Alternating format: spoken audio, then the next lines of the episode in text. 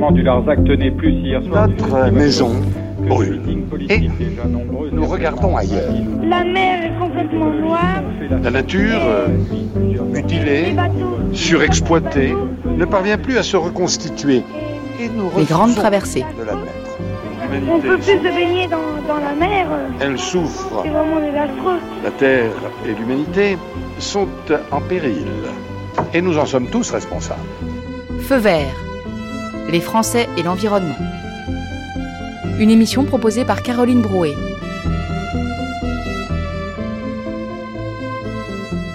Bonjour à tous. Deuxième émission de cette série sur les Français et l'environnement, sujet de la semaine de ces grandes traversées estivales de France Culture. Les éléments naturels nous servent de repères. Hier était consacré à l'air. Aujourd'hui, nous allons voir quel lien entretiennent les Français avec le feu.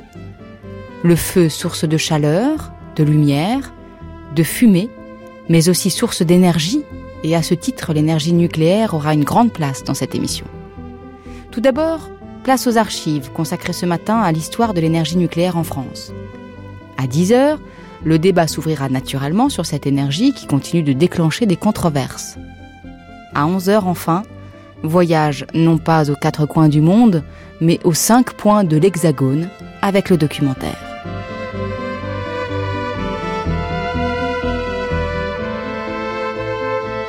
Le 24 août 1956, le journaliste Fernand Lotte annonce que la France va mettre en chantier la première centrale électronucléaire.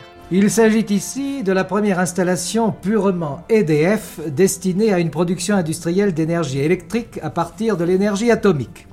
Son schéma général sera identique à celui des installations des piles de Marcoule, dont la réalisation est assurée, rappelons-le, par le commissariat à l'énergie atomique en collaboration avec l'EDF. La centrale d'Avoine sera encore sur de nombreux plans expérimentaux. Le réacteur nucléaire sera construit en étroite collaboration avec le commissariat à l'énergie atomique et il est prévu que maints techniciens français et étrangers pourront se livrer autour de cette installation industrielle à des travaux de recherche scientifique. Le réacteur utilisera comme combustible l'uranium et comme modérateur le graphite. Le débit d'eau de réfrigération prélevé sur la Loire est estimé à environ 8 mètres cubes par seconde. Il va sans dire que toutes précautions seront prises en ce qui concerne la sécurité. Aucune émission radioactive, gazeuse ou liquide n'est à craindre, aussi bien dans l'air que dans l'eau qui sera rejetée au fleuve. Le blindage en béton de la pile de 2,50 m d'épaisseur arrêtera tout rayonnement nocif. Un contrôle permanent de la radioactivité à l'intérieur et à l'extérieur de la centrale sera assuré par des appareils extrêmement sensibles, pareils à ceux qui fonctionnent déjà à Châtillon, à Saclay et à Marcoule. La durée des travaux de construction sera de trois ans. La date probable de mise en service industriel est donc prévue pour fin 1959. Cette première tranche de 60 000 kW coûtera environ 10 milliards de francs, combustible non compris. Il est prévu qu'une seconde tranche d'extension de la centrale, de même importance, sera effectuée dans 18 mois. Les prévisions des techniciens font état d'une extension probable à 300 000 kW, cela par étapes successives, de 18 mois en 18 mois. L'effectif employé pour l'exploitation de la centrale électronucléaire d'Avoine sera de l'ordre d'une soixantaine d'agents seulement au début et de 150 après la réalisation des extensions envisagées. Outre l'énergie électrique, la centrale produira d'autre part de nombreux isotopes radioactifs. L'EDF va donc prochainement faire démarrer une centrale atomique exactement comme elle ferait démarrer une nouvelle centrale hydroélectrique ou thermique. Et la France va ainsi devenir une puissance à électricité d'origine atomique.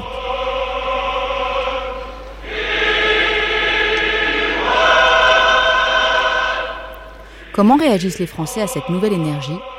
Micro-trottoir en janvier 1958 sur Paris Inter. Je crois que ça offre pas mal de perspectives euh, nouvelles et que dans le domaine de la, science, euh, c'est un gros pro- progrès fait par les, Anglais et les Américains, puisque je crois que c'est eux qui ont, trouvé ça, qui ont réussi à... Puisqu'on a, on a dit que ça sera encore plus fort que l'énergie solaire, développée sur le soleil, et que mise en pratique, ça sera pour euh, euh, une chose utile et qui, je crois, euh, sera plus pacifique qu'autre chose. Ma foi, si c'est pour euh, le bien de l'humanité, on peut être flatté. Mais enfin, il faut que ça soit à bon escient que cette énergie soit employée naturellement. C'est ça surtout qui est comment important. Comment pensez-vous qu'on puisse l'employer? Mais écoute, je ne sais pas. Moi, je sais que je sais que les, les usages doivent être multiples de cette chose-là, mais par exemple. Peut-être, euh, je ne sais pas. Moi, j'ai peur de dire des bêtises. Peut-être au point de vue électricité, chauffage et tout ça. Il me semble. Parce mais, que... mais actuellement, on a de l'électricité et du chauffage. Pourquoi oui, mais peut-être que, étant donné qu'il y aurait beaucoup plus de que ça donne un nombre incalculable de, de forces en somme, alors l'électricité serait moins chère et tout ça. Tout deviendrait plus facile, à mon avis. Par conséquent, le bienfait de l'humanité, c'est rendre les choses faciles et les prix. Et les prix euh, plus avantageux qu'en ce moment. Eh bien, je regrette infiniment de ne pas avoir 20 ans de moins, ce qui me donnerait une grande satisfaction pour la vie plus facile. Parce que vous êtes persuadé que la vie, dans 20 ans, s'améliorera d'une façon extraordinaire. C'est très difficile parce que je n'ai pas encore très bien lu euh, les comptes rendus sur les journaux, alors je ne me suis pas fait encore une opinion très nette. Ça m'a ébloui comme perspective, évidemment. Je trouve que c'est très important. Et d'ici combien de temps, à votre avis? Mettons 5-6 ans.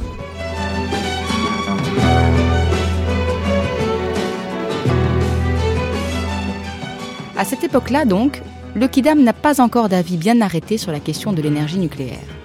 Il faut attendre quelques années pour que les opinions se marquent.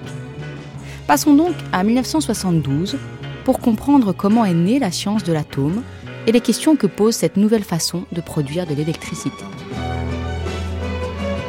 L'atome et la vie, le dossier que propose le point du septième jour.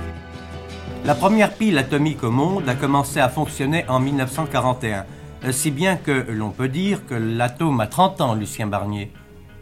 30 ans de vie publique, oui.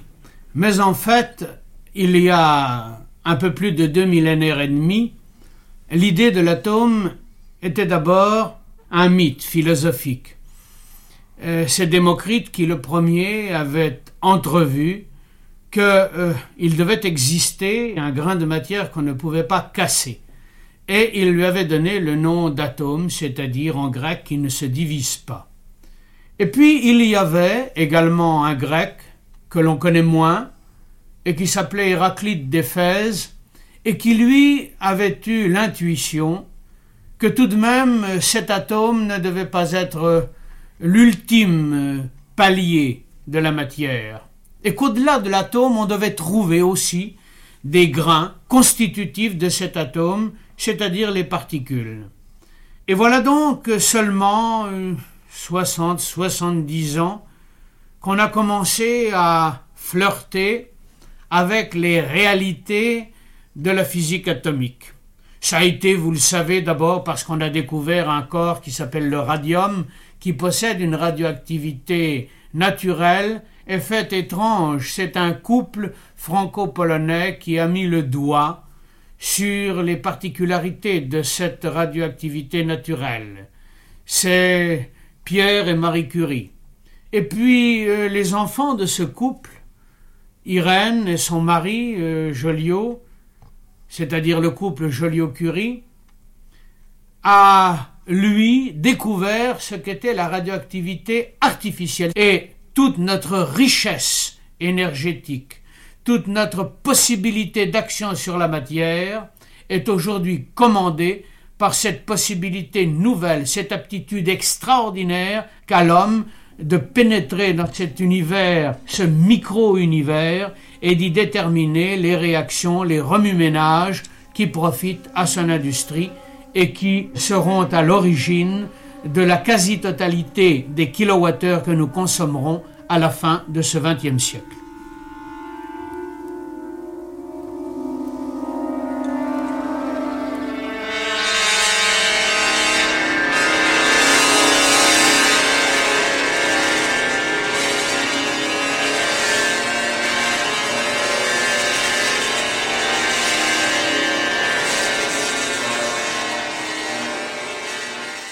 Que s'est-il passé exactement pendant les dernières années qui ont précédé la Seconde Guerre mondiale? Un chimiste éminent se souvient, un pionnier de cette conquête de l'atome, M. Bertrand Goldschmidt, qui fut en 1934 le dernier préparateur de Marie Curie et qui est aujourd'hui directeur des relations internationales du commissariat à l'énergie atomique. La science de l'atome était une science absolument fondamentale. J'étais entré comme préparateur de Marie Curie au laboratoire Curie, c'était pour faire de la recherche pure. Et en dehors des quelques applications du radium, applications médicales ou industrielles pour remplacer les rayons X, l'uranium, qui est la vedette aujourd'hui, était un résidu pratiquement inutilisable de l'extraction du radium et euh, les seules applications étaient la coloration orange des faïences et aussi euh, des lunettes noires, mais aujourd'hui, on a jugé que ce n'était pas très raisonnable de mettre de l'uranium dans les lunettes contre le soleil. Il a donc fallu attendre les découvertes des Joliot-Curie. En France, Joliot, Halban et Kowarski montraient que l'atome d'uranium, sous l'influence d'un neutron, éclate en donnant plusieurs neutrons. Dès la découverte, il a paru évident qu'il avait là une source d'énergie potentiellement révolutionnaire pour la production d'énergie utilisable et pour la production d'énergie explosive. Et vous savez que dès le mois de mai 1939, le Centre national de la recherche scientifique prenait pour Joliot, Alban Kowarski et Francis Perrin des brevets secrets fondamentaux qui, même aujourd'hui, sont encore très valables quant à la conception des machines productrices d'énergie. Et puis il y a eu le grand sommeil euh, de la guerre. Le grand sommeil n'est pas le bon mot, car au contraire, euh, Joliot, grâce au ministre de l'Armement de l'époque, Raoul Dautry, un des fondateurs du commissariat plus tard, Joliot a eu les appuis nécessaires pour continuer son effort, et son effort s'est dirigé vers le moteur de sous-marin et la production d'énergie. L'équipe de Joliot a cru qu'il serait plus facile de faire une centrale qu'une bombe. C'est d'ailleurs en pratique le contraire qui s'est réalisé. Et c'est à cette époque-là que Joliot a eu les appuis nécessaires pour acheter le stock mondial d'eau lourde en Norvège. L'intention était de faire ce qui est devenu plus tard la première pile à eau lourde, uranium et eau lourde. Vous savez que l'invasion du pays a arrêté ce démarrage excellent dans l'œuf et que Halban et Kowarski, les deux plus proches collaborateurs de Joliot, sont partis avec l'eau lourde en Angleterre. Ils sont arrivés en Angleterre, et là, leur rôle a été très important. Les physiciens commençaient à convaincre le gouvernement de l'importance de l'affaire, à la fois dans le domaine d'un explosif potentiel ou de la production d'énergie. Et quand le gouvernement anglais a été convaincu, à son tour, par l'intermédiaire de Churchill, Churchill a convaincu Roosevelt qu'il fallait aller de l'avant à un moment donné, il fut décidé de transférer l'équipe de Halban et de Kowarski au Canada, et ce fut ce, petit groupe français auquel s'était joint Pierre Auger, un autre grand physicien français, Jules Guérin, chimiste, et moi-même, qui était chimiste aussi, c'est ce noyau qui a joué un rôle important dans une équipe anglo-canadienne et française. Si aujourd'hui le Canada est le pays du monde le plus en avance dans les centrales à eau lourde, c'est véritablement parce que l'effort canadien est le descendant direct de la décision qui a consisté à envoyer Halban et Kowarski mettre leur savoir, les connaissances de Joliot et l'eau lourde à la disposition des Alliés. En ces années 1944-1945, l'histoire enregistrait la fin d'une épopée qui laissait place à une aventure pacifique que Joliot-Curie, en ces temps clair-obscur, résumait ainsi. Un ami d'un grand pays allié me disait récemment C'est la science qui nous donne la victoire sur les puissances du mal. Je me suis permis d'ajouter C'est la science qui, après la victoire, maintiendra fermement la paix.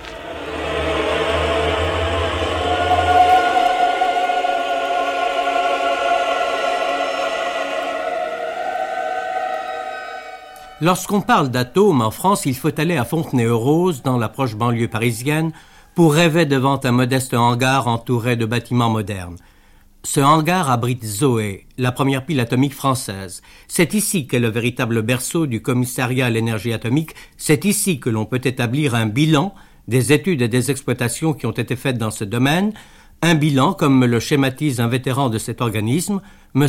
Jean Sautron, chimiste, chef du département de génie radioactif du CEA. En 1946, euh, lorsque le CEA a voulu aménager des laboratoires pour reprendre les études qui avaient été interrompues par la guerre, il s'est installé dans le fort de Châtillon. Et pendant de nombreuses années, on a parlé de Châtillon avant de parler de Fontenay-aux-Roses. Ce qui a marqué le vrai démarrage des études dans ce domaine, c'est la divergence de la Pilzoé. Euh, c'est en 1948, le 15 décembre, je me souviens de la date, que a commencé à fonctionner ce premier réacteur français qui est resté jusqu'en 52 la seule pile du CEA.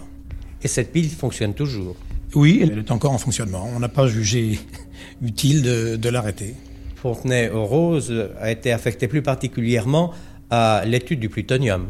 Oui, euh, plus particulièrement et sous son aspect chimique et métallurgique. Le premier pilote de production de plutonium à partir euh, d'éléments combustibles irradiés a été à Châtillon, à Fontenay-aux-Roses. Il a produit environ 200 grammes de plutonium euh, qui ont été utilisés pour les études du CEA avant que l'usine de Marcoule entre en, service. Sur le plan métallurgique, on est allé jusqu'à au plutonium métallique. Le premier gramme de plutonium métallique a été élaboré en 1956. Depuis cette époque, le centre a beaucoup évolué. À côté de Zoé, qui fonctionne toujours, il y a eu de nouvelles piles, Minerve et Triton. Euh, on a vu les installations qui abritent les études sur la fusion contrôlée, euh, des laboratoires de recherche sur la protection sanitaire, euh, des bureaux, etc. Mais toujours, les principales activités sont la chimie et la métallurgie du plutonium, des combustibles irradiés et du plutonium. L'une des principales applications de l'atome est incontestablement la production de l'énergie électronucléaire. Où en sommes-nous aujourd'hui? Où en serons-nous demain? Lucien Barnier s'en entretient avec M. Albert Robin, directeur à la Direction générale d'électricité de France, chargé des études économiques générales et des relations publiques. Depuis déjà, disons, cinq ans, L'électronucléaire est sorti euh, de sa phase de tâtonnement, de sa phase expérimentale, et maintenant on peut dire que on sait fabriquer des kilowattheures d'électricité à partir euh, de combustible nucléaire d'une manière tout à fait euh, simple, sûre et rentable. quelles sont les perspectives pour la France, par exemple, dans les quatre ou cinq ou dix prochaines années? Eh bien, je crois tout de suite qu'il faut bien distinguer l'effort d'investissement et puis la traduction de cet effort d'investissement sur le plan de la production d'énergie électrique. Alors dans la période du sixième plan, qui couvre les années 1971 à 1975, nous allons engager, en gros approximativement, la moitié du programme d'équipement en kilowatts de ces cinq années sous la forme de centrales nucléaire, d'une technique aujourd'hui compétitive. Il faut donc envisager la construction de toute une industrie qui enrichirait l'uranium spécialement pour la production d'électricité.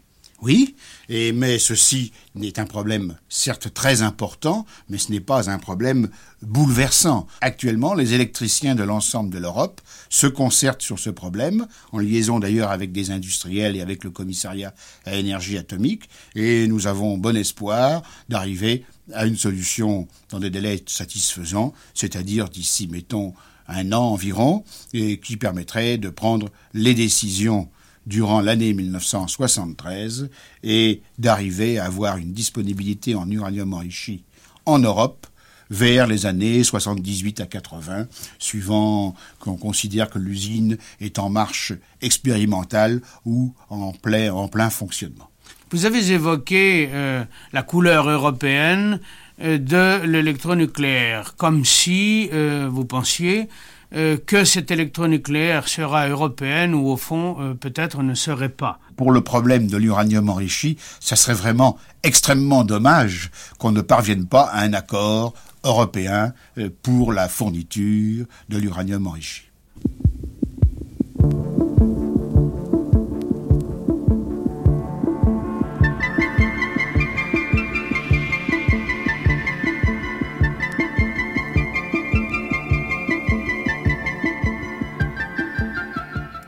L'avenir nucléaire est toujours en devenir. De quoi sera fait après-demain? Cet après-demain beaucoup plus proche qu'on l'imagine. Lucien Barnier s'en ouvre à M. Alessis Dejoux, directeur d'études et de recherche à Électricité de France. avant même que ce soit euh, euh, généralisé.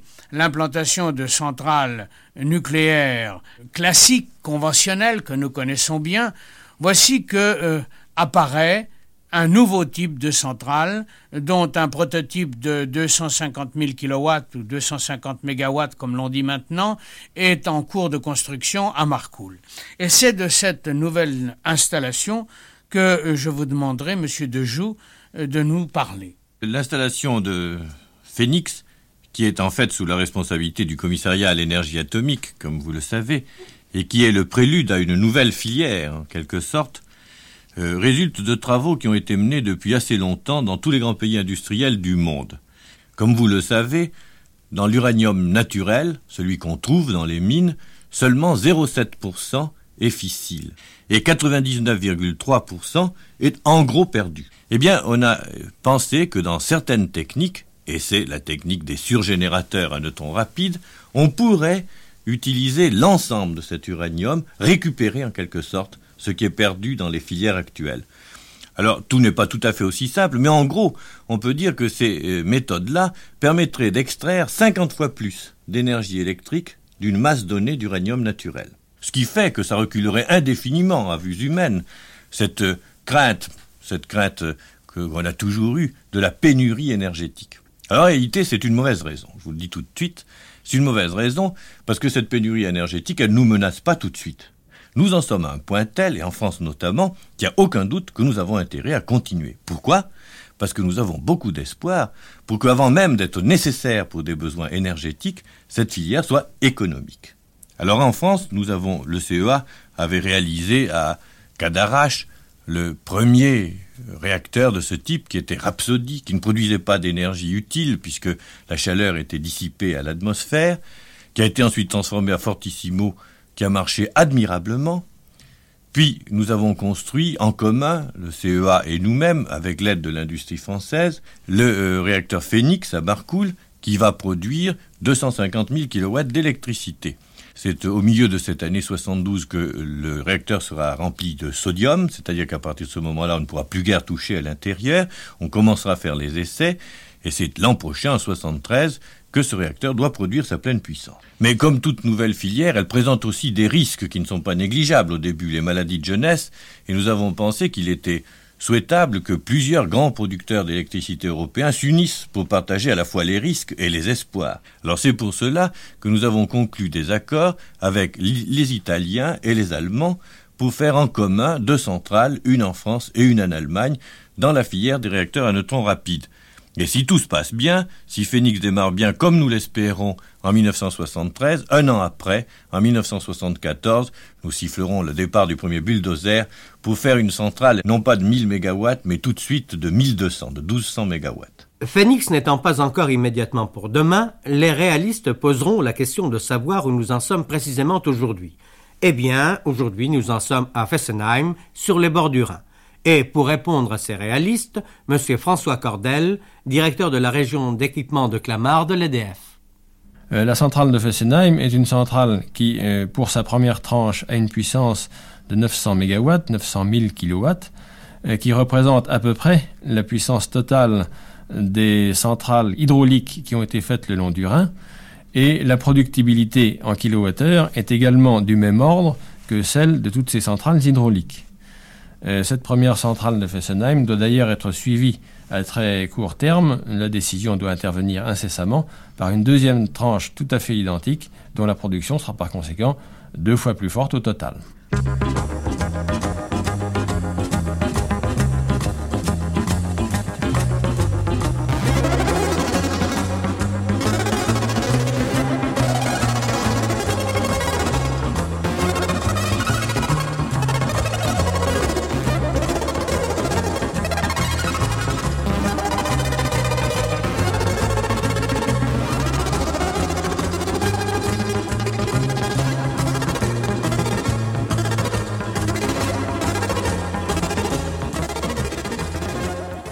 L'atome et la vie est notre propos aujourd'hui. Jusqu'ici, nous avons considéré les aspects positifs de cette nouvelle panacée en raison de ses applications diverses. Mais n'y a-t-il pas un côté négatif qu'il nous est imposé de considérer? 200 à 250 000 personnes en France travaillent pour l'atome. Leurs jours sont-ils en danger? Voici un premier témoignage, celui de M. René Nonclair, un vétéran de l'EDF, qui est actuellement à la centrale nucléaire de Saint-Laurent-des-Eaux, située entre Blois et Beaugency. J'ai débuté à Gennevilliers en 1946 euh, comme ouvrier électricien. Ensuite, euh, en 1956, une situation s'est proposée au centre de Marcoule. Euh, j'y ai été affecté. J'y suis resté 9 ans.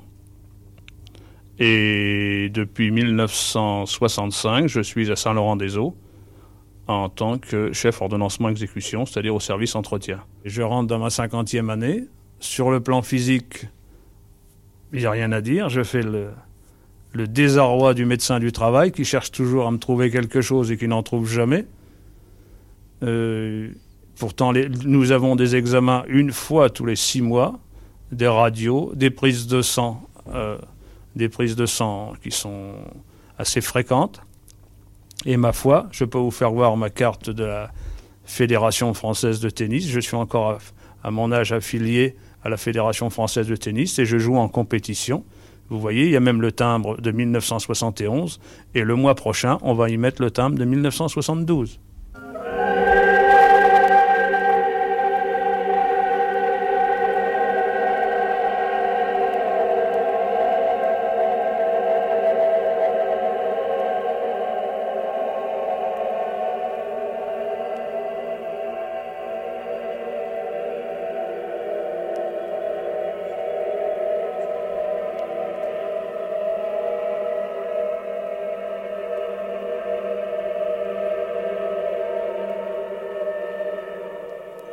Lucien Barnier, ce dimanche 23 janvier précisément, nous commémorons le centenaire de la naissance d'un grand physicien, Paul Langevin, euh, qui fut l'élève de Pierre Curie et que certains considèrent comme le Einstein français.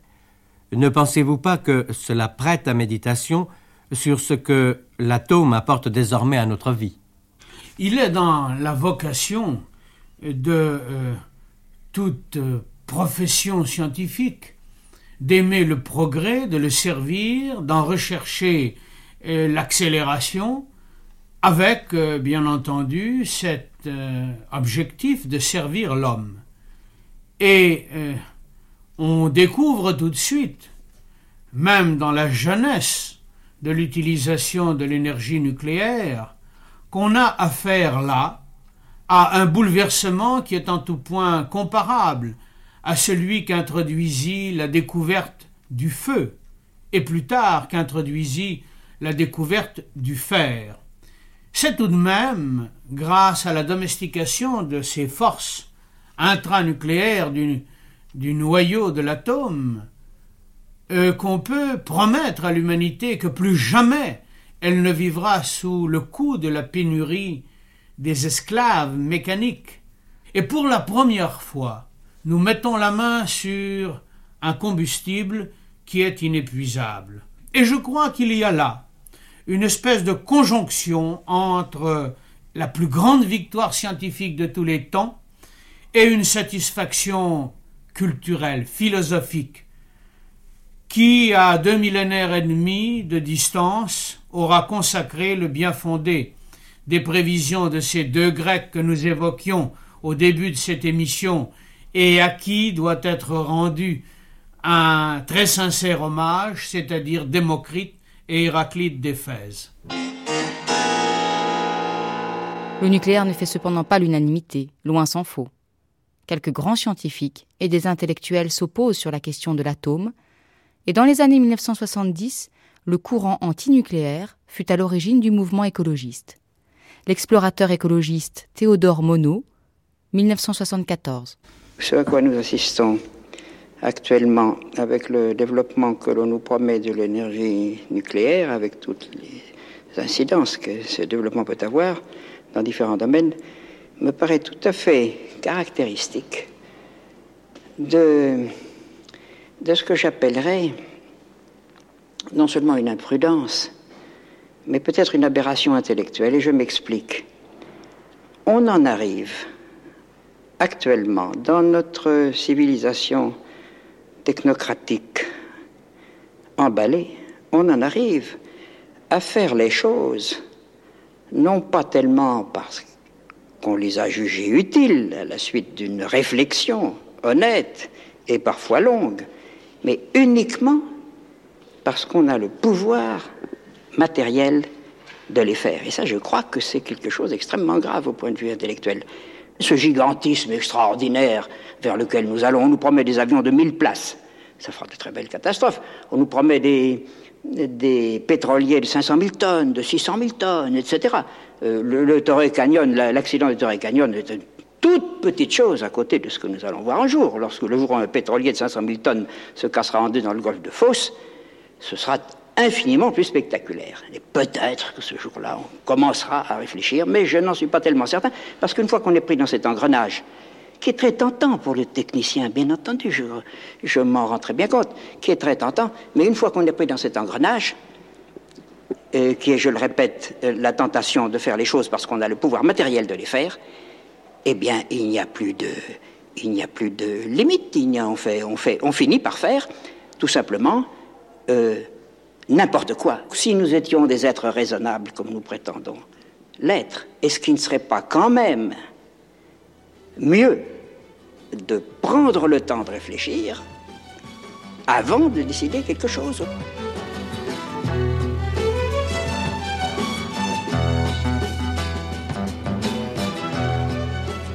Louis le Prince Ringuet, physicien, 1975.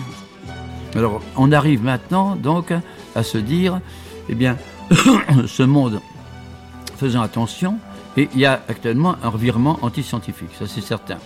Un revirement qui n'est pas dans toutes les, couches de la société, il faut bien dire. Enfin, il y a un certain nombre d'éléments qui sont actifs et dynamiques et qui sont très antiscientifiques.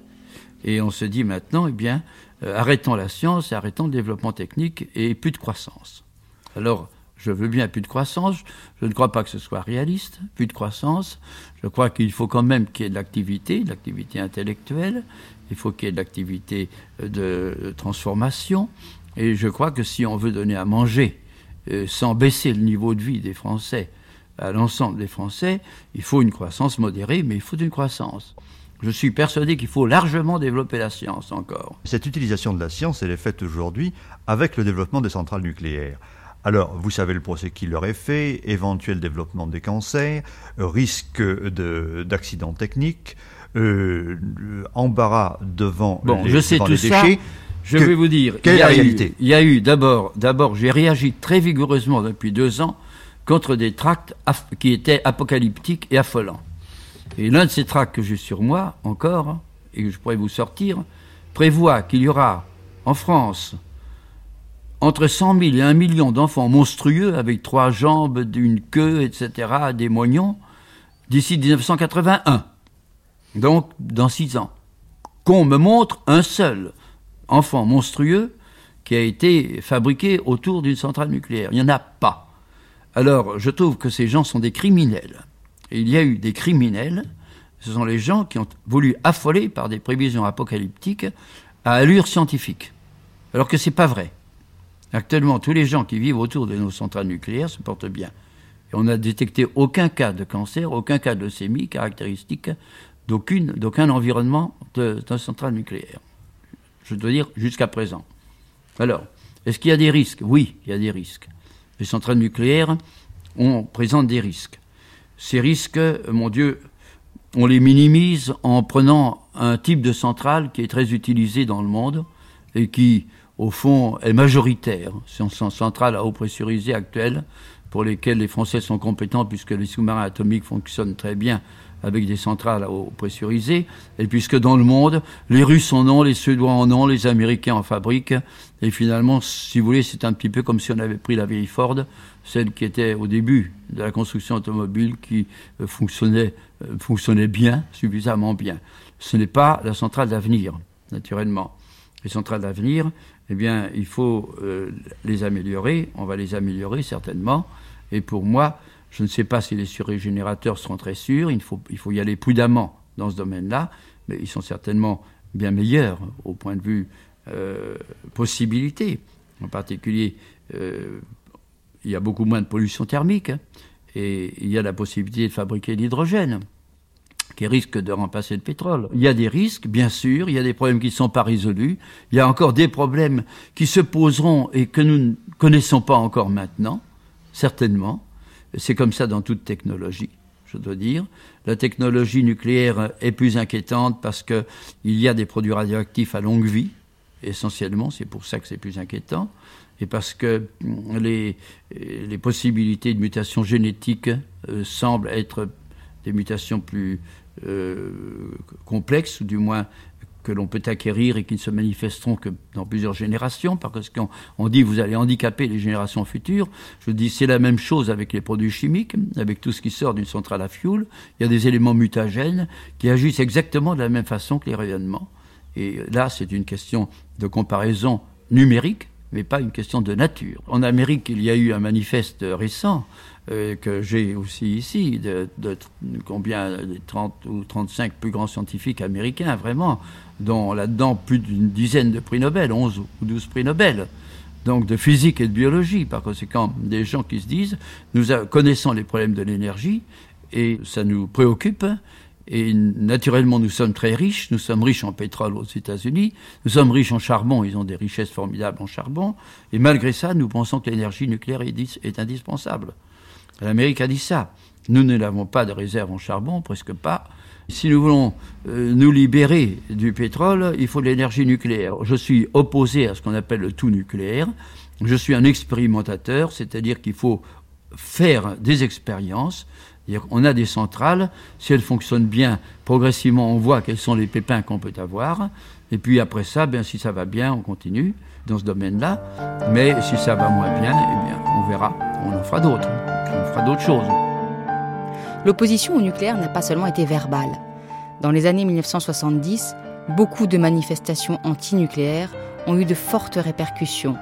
De la marche sur Fessenheim en avril 1971 à la manifestation contre Superphénix à Crémailleville en 1977, réprimée dans la violence. France Inter, 19h, 31 juillet 1977, Ralph Pinto. La manifestation anti-nucléaire de Crémalville a donc fait des victimes. Elle a été violente. Selon le bilan dressé par le préfet de l'Isère, René Janin, les affrontements déclenchés par les manifestants ont été, je le cite, extrêmement rudes. Il y a un mort, un manifestant âgé de 31 ans, mort, dit-on, d'une crise cardiaque, mais certains parlent de la victime, Vital Michalon, qui, transporté à l'antenne médicale, souffrait déjà de saignements de nez. Pendant plusieurs minutes, les médecins ont essayé de ranimer ce jeune homme sans aucun succès. Dans les rangs des manifestants, toujours, il y a une centaine de blessés. Du côté des forces de police, cinq gendarmes sont blessés eux aussi, dont deux grièvement. Gendarmes et CRS ont arrêté sept manifestants, dont deux sont de nationalité ouest-allemande. L'un a une main arrachée, l'autre doit être amputé du pied. Depuis une heure environ, le préfet considère cette manifestation comme terminée. Il a adressé un message aux forces de l'ordre, les félicitant, je le cite, de leur tenue face aux gauchistes et aux étrangers.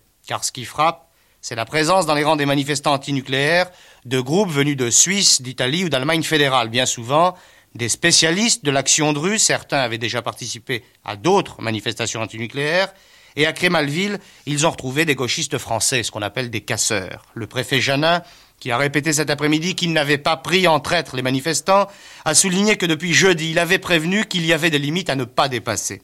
Et il fait l'analyse suivante, le préfet. Sur 18 000 manifestants, il y avait un millier de violents. Les non-violents se sont écartés de l'affaire. Les pacifistes, dit-il, se sont toujours dégagés. Les heures les plus dures se sont produits à proximité de Faverges, Faverges est une localité qui se trouve à quelques kilomètres seulement du site du surrégénérateur Superphénix, c'est-à-dire à, l'intérieur de la zone interdite. Nous allons tout de suite entrer en contact avec l'un de nos envoyés spéciaux, Alain Ménargue, pour la façon, pour nous expliquer la façon dont s'est déroulée cette manifestation de Crémalville. Les deux colonnes de manifestants se sont regroupées en face de Favergne, à 4 km de la future centrale nucléaire. Favergne est un petit village adossé à un coteau. Entre ce bourg et les manifestants, un petit vallon marqué par un ruisseau. C'est vers 11 heures ce matin que les premiers marcheurs contre Superphénix sont arrivés et au fil des minutes, la colline en face de Favergne s'est habillée de milliers de jeunes dont certains, et ils étaient nombreux, étaient casqués et tenaient à la main bâtons, manches de pioche et parfois même baramines. Peu à peu, en scandant des slogans hostiles aux forces de l'ordre et contre bien sûr l'installation de la centrale nucléaire, la masse des marcheurs a passé la rivière et s'est approchée de la ligne de démarcation matérialisée par une route. Et brusquement, vers midi, ça a été l'éclatement. Des pierres et des boulons ont été lancés par les manifestants. Les gardes mobiles ont répliqué par des grenades lacrymogènes et des grenades offensives. La ligne de démarcation a été franchie en force par une centaine de manifestants. Des cocktails Molotov ont explosé ici et là, incendiant notamment la voiture des journalistes de la télévision suisse. Les forces de l'ordre ont alors chargé par deux fois pour éloigner les manifestants, et c'est là que les premiers blessés graves sont tombés. Un gendarme a eu la main arrachée par une grenade qu'il s'apprêtait à lancer. Un manifestant, un Allemand, a eu lui aussi la main arrachée par une grenade qu'il voulait relancer au garde mobile. Un autre, un autre Allemand, a également eu le pied emporté par l'explosion d'une grenade. Pour ne plus subir cette pression, les forces de l'ordre, vers 14 heures, ont chargé par vagues successives. Elles ont passé la rivière et remonté le coteau en face du village en tirant devant elles de véritables salves de grenades.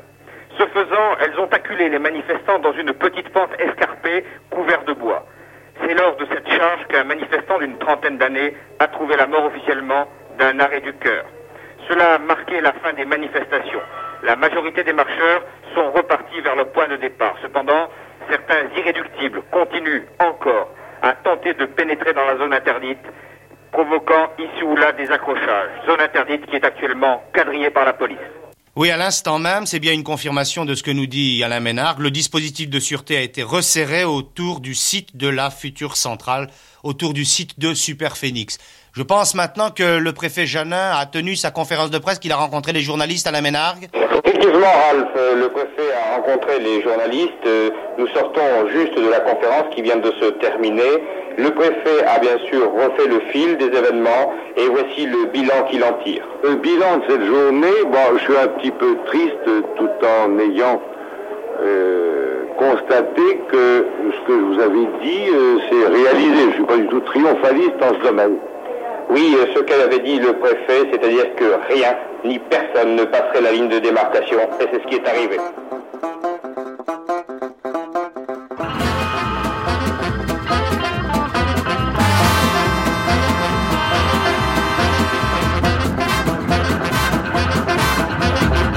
Mon président, je sais que tu le sais, mais je te le redis, comme ça c'est fait. On peut se parler. Faut à peu près 50 ans pour bien refroidir complètement. Un réacteur de taille moyenne d'une bonne centrale, genre comme les tiennes. Enfin, les nôtres, quoi. Si on stoppait le nucléaire. Si je te dis ça, ce n'est pas pour faire mon aigri ou des discours. Scientifique n'y pointe jamais, car même toi tu t'endormirais. Je te propose un truc facile, et après je te laisse tranquille. Je sais que c'est dur, mais tu peux le faire. Veux-tu stopper le nucléaire? Et puis le 26 avril 1986, il y a eu la catastrophe de Tchernobyl en Ukraine. Ce qu'on en a dit en France. Ou plutôt, ce qu'on n'a pas dit. Ce qu'on a tu. Florilège.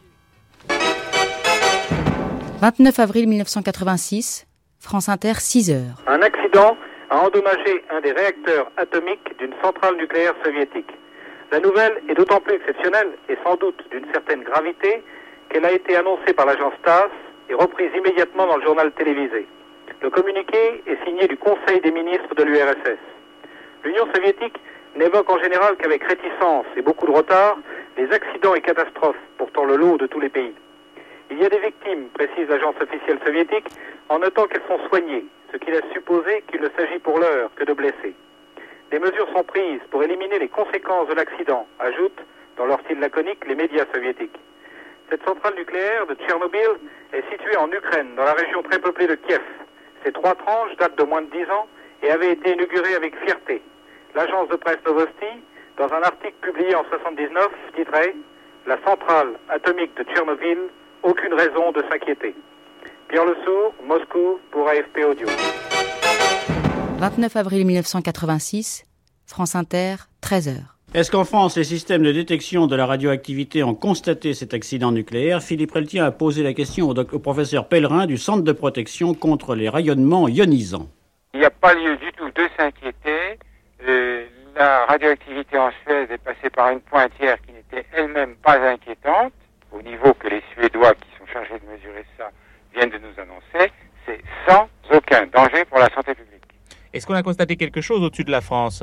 Non, parce que les vents ne vont pas dans cette direction-là. Les vents tournent dans le sens inverse d'une montre actuellement autour d'une dépression qui est centrée sur l'Europe. Et il est probable que ça n'atteindra, que ces vents n'atteindront la France que dans euh, quel, quelques heures ou même plutôt quelques jours.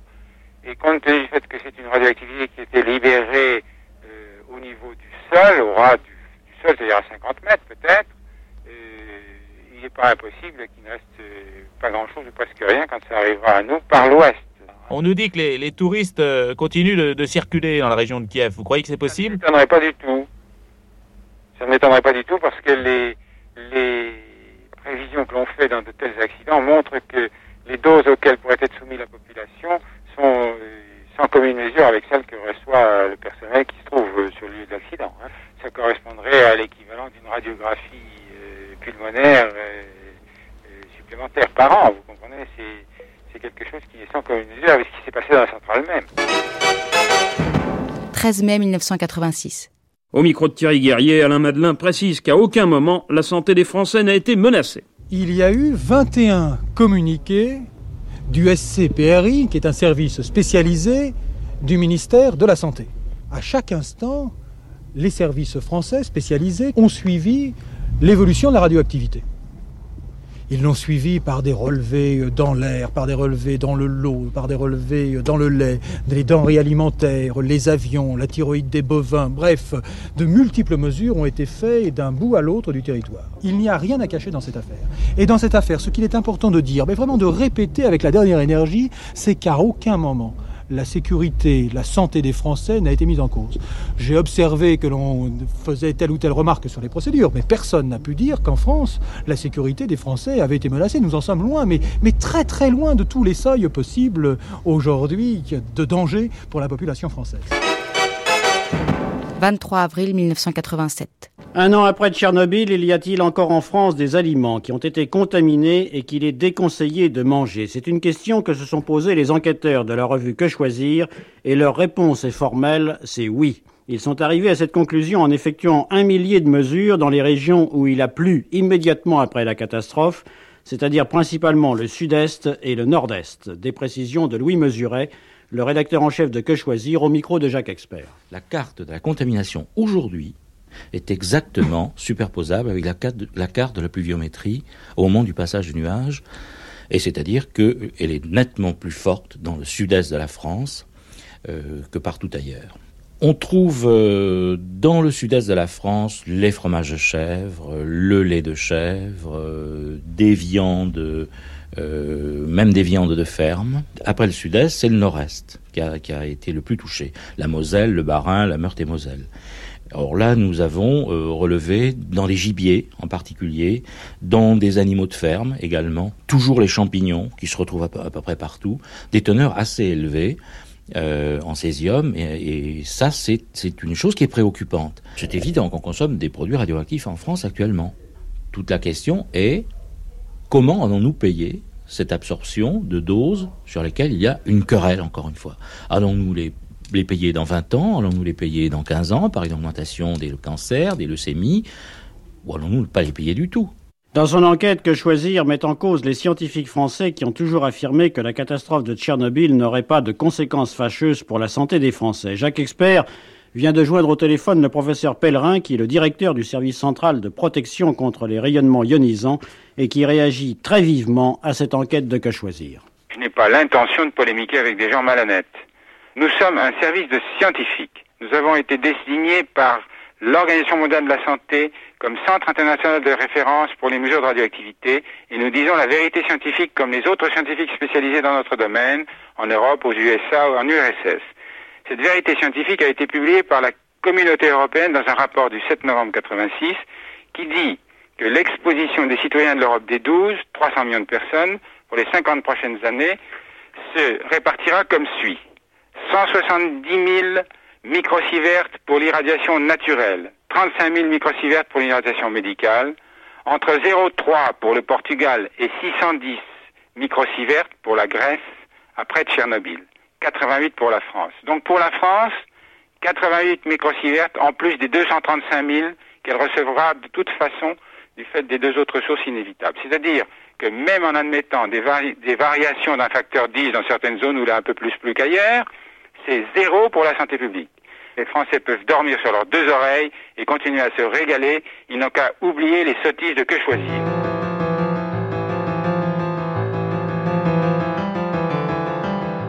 Vingt ans ont passé. Les opposants au nucléaire n'ont pas baissé les bras et continuent de manifester dès qu'une nouvelle centrale s'implante. Exemple à Cherbourg, contre la future centrale de Flamanville, en 2006. Dans le Cotentin, la pluie ne refroidit pas l'ardeur des manifestants. Quelques milliers d'antinucléaires venus de toute l'Europe se sont retrouvés aujourd'hui à Cherbourg pour y passer le week-end. Au programme, défilé contre la future centrale de Flamanville, une centrale EPR à eau pressurisée, la nouvelle génération. C'est la nouvelle bête noire des écologistes qui n'ont pas oublié non plus de commémorer avec quelques jours d'avance le 20e anniversaire de la catastrophe de Tchernobyl. De Cherbourg, le reportage de Laetitia Gruder de France Bleu Cotentin. Une sirène comme symbole de soutien aux personnes victimes de la catastrophe de Tchernobyl. Les plusieurs milliers de manifestants se sont couchés ou accroupis autour du port de commerce de Cherbourg sous la pluie battante. Ils n'ont pas bougé pendant plusieurs minutes. Et après cette première partie silencieuse, la musique donne le coup d'envoi des cris, des applaudissements et des slogans. Les discours ont donné le ton du rassemblement. Vachislav Kitaev est un des liquidateurs de Tchernobyl. Il est venu témoigner de ce qu'il a vécu en Ukraine. J'étais ingénieur du nucléaire lors de mon intervention à Tchernobyl et ce que j'ai vu là-bas, ça m'a fait radicalement changer de position.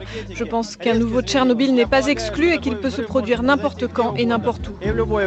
Les manifestants tout de blanc vêtus applaudissent, une couleur qui a une importante signification. Je pense que le blanc représente aussi euh, l'aspect euh, malheureusement mortel, les dangers du nucléaire et de la radioactivité. Et parmi les personnalités qui ont fait le déplacement, José Bové en tête de cortège. On sait très bien que l'objectif de cette centrale nucléaire, c'est d'alimenter l'ouest de la France. Ce qui veut dire très concrètement qu'il faudra des nouveaux couloirs de ligne très importants qui vont traverser de nombreux départements et qui vont mettre en péril euh, l'agriculture et le tissu rural. Et la manifestation n'est qu'une étape de la mobilisation. Des visites, concerts et forums sont encore prévus demain à Cherbourg. Laetitia Grudet, France Bleu Cotentin pour France Inter.